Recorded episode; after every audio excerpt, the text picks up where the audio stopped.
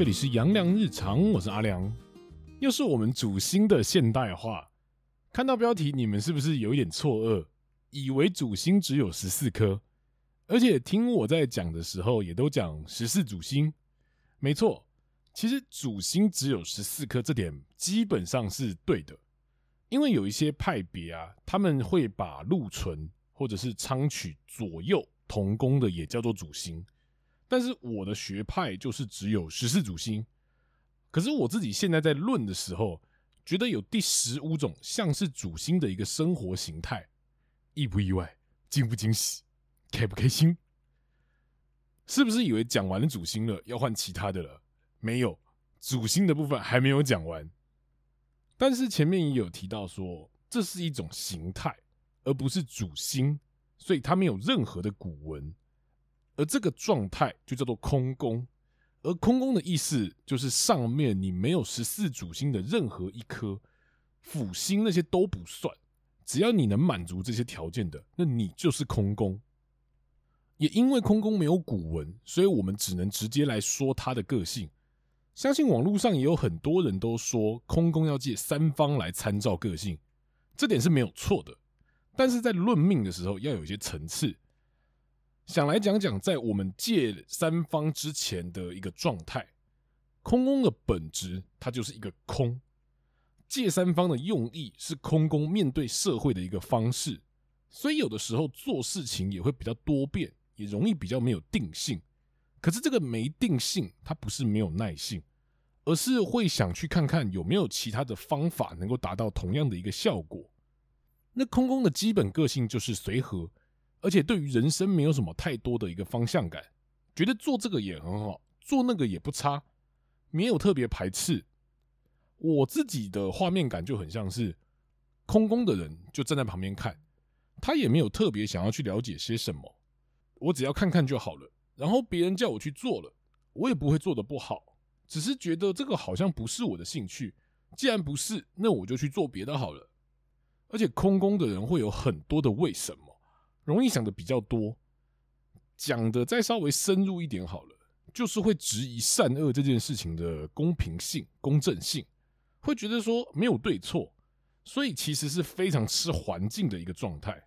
环境好，它基本上就没有什么事情；环境不好，就特别容易被带歪。可是空宫有一个特性叫做稀释，那稀释的感觉就是你好。你也好不到哪里去，坏也坏不到哪里去，所以才会说有一个稀释的一个作用。这就是我们所提到的一个吉凶星的一个概念。吉星的帮助会打折，凶星的扣分也会打折。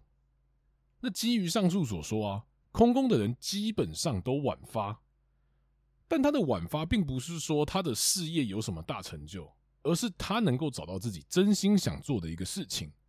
只是空宫的人想做什么事呢？反正不会是以赚钱为目标，而是以心理的平静为主。只是很多人就会问说，那空工到底适合什么样的工作呢？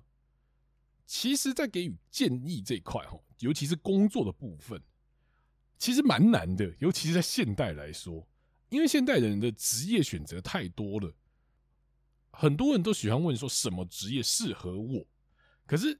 现在你直接跟我们讲说什么职业不能做，可能还比较快。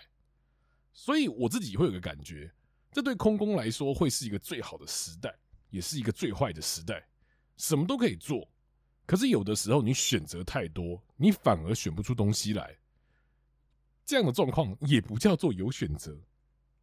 而且现在的资讯量太过于庞杂，所有人都必须在这一堆资讯中找到适合自己的。这对空工来说就会非常的吃力，会一边吸收一边觉得，诶，这个是我要的吗？会一直重复这样的一个过程。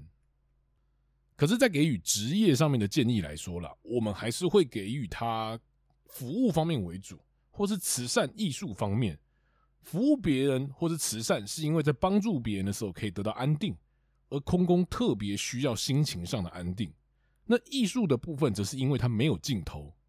前面有提到说，空宫容易想的比较多，所以特别适合那种无边无际的创作。还有，空宫也特别适合命理、玄学，不管是斗数、塔罗或者是星座，也因为命理它是一门没有尽头的学问，它必须不断的思考而且更新，转成你自己的语言给别人听。而空宫会在思考的过程中找到些许的自我，而且空宫它没有太重的一个是非善恶的观念，所以能相较其他有主心的人给予一些比较中肯的建议。而我自己在上课的时候也会听到说，其实空空是个非常非常好的演员，因为相较于其他主星来说，他比较没有自我，所以可以快速的去同理角色的状况，进而理解那个角色的心态，再把它演绎出来。这就让我想到梅兰芳所讲的：“是我非我，我演我，我亦非我，装谁像谁，谁演谁，谁都像谁，终其一生都在找寻着自我跟存在的意义。”这就是空宫现在比较辛苦的一个地方。那如果你的事业啊跟家庭都已经有了，但你依然觉得没有方向的话，那我就会建议你有空可以去写个日记，或是去找一个信仰，都可以成为自己安定的一个力量。可是这边讲的信仰，它不一定是宗教，而是能够安定你精神的，我通通都会叫做信仰。举例来说，有一些人在创作音乐的那段时间，他是废寝忘食的。可是他是开心而且平静的，那我就会说，音乐就是你的信仰，所以信仰它只是一个代称。我也遇过打棒球打到变成信仰的，所以不要觉得这是不可能的。不过这边要提一下啦，上面所提到的空宫是基本状态，除了吃环境之外，还有地支，就是你命宫的一个位置在哪里。在斗数上面来说，位置它也有基本的一个个性特质。拿我自己来做举例好了，我的命宫就是地支位的空宫。地支位最鲜明的特质就是十二个位置中最懒，但是又想最多的位置，跟空宫的想太多结合起来，就是会真的想得太多，然后把自己搞得很累，半夜睡眠品质都不太好这个样子。简单来说，就是想得太多，然后做得太少，这就是非常适合形容地支位的一个感觉。那我这边先简单提一下地支一个感觉，因为我自己也还在犹豫，说我到底要先出地支好还是吉凶星好？那我好好的想一想。反正空宫的状态大概就是这样子，你要单讲，其实它有一点点难度。还有之前有听众跟我反映一下，就是说我的内容好像有点偏少，而且偏短，希望说我能够再出长一点。